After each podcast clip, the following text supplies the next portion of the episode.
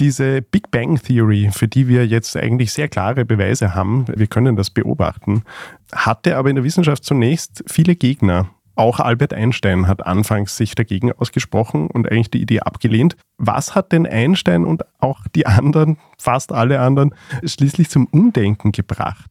Ja, das stimmt. Also Albert Einstein war auch ein Anhänger zunächst der Steady State Theory, also der Vorstellung, dass der Kosmos ewig ist. Und da hat er auch seine allgemeine Relativitätstheorie, die Feldgleichung und für seine allgemeine Relativitätstheorie entsprechend modifiziert, damit da so ein State Universe rauskommt. Er hat das später seine größte Eselei genannt, den Biggest Blunder, weil sich eben nachträglich durch Beobachtungen herausgestellt hat, dass das eben eine falsche Vorstellung ist.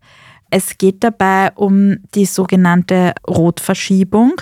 Das ist ein Effekt, dass Licht eben durch die Expansion des Universums sozusagen gedehnt wird. Und wenn wir jetzt zum Beispiel weit entfernte Galaxien beobachten und deren Licht, dann sehen wir, dass das Rot verschoben ist. Also die Frequenz ändert sich quasi ins Rote hinein und daraus kann man eben ableiten und konnte man eben dann schon in der ersten Hälfte des 20. Jahrhunderts ableiten, dass sich das Universum ausdehnt wenn man das konsequent zum Beginn zurückdenkt, muss es eben mit einem punktförmigen, sehr komprimierten Universum begonnen haben, das sich dann immer weiter ausdehnt. Und inzwischen wissen wir noch viel genaueres auch über die Anfangszeit des Universums, über die sogenannte Inflationsphase und auch vieles, was seither passiert ist. Das ist ja eben wahnsinnig faszinierend. Je weiter wir in den Kosmos hinausblicken, umso weiter schauen wir in die Zeit zurück. Wir sehen, dass sich alles ja immer weiter ausdehnt. Eben diese Expansion ist völlig klar, dass die passiert und seit 13,8 Milliarden Jahren passiert und sich der Abstand zwischen allem immer vergrößert. Zwischen den Galaxien, die rücken immer weiter auseinander.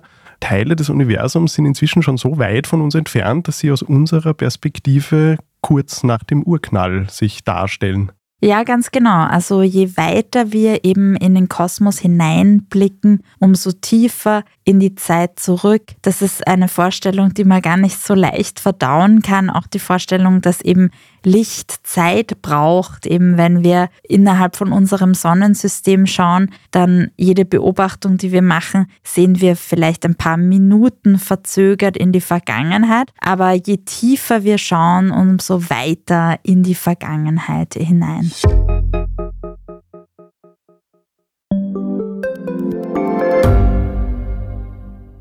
Gibt es außerirdisches Leben? Haben Tiere ein Bewusstsein? Können wir durch die Zeit reisen?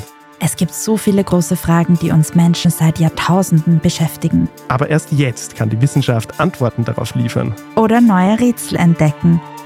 Ich bin Tanja Traxler. Und ich bin David Rennert. Im Standard-Podcast Rätsel der Wissenschaft gehen wir großen Fragen der Menschheit auf die Spur. Wir fragen Wissenschaftlerinnen, was in schwarzen Löchern passiert wo die Aliens bleiben und die Fusionskraftwerke und wo die Mathematik an ihre Grenzen stößt.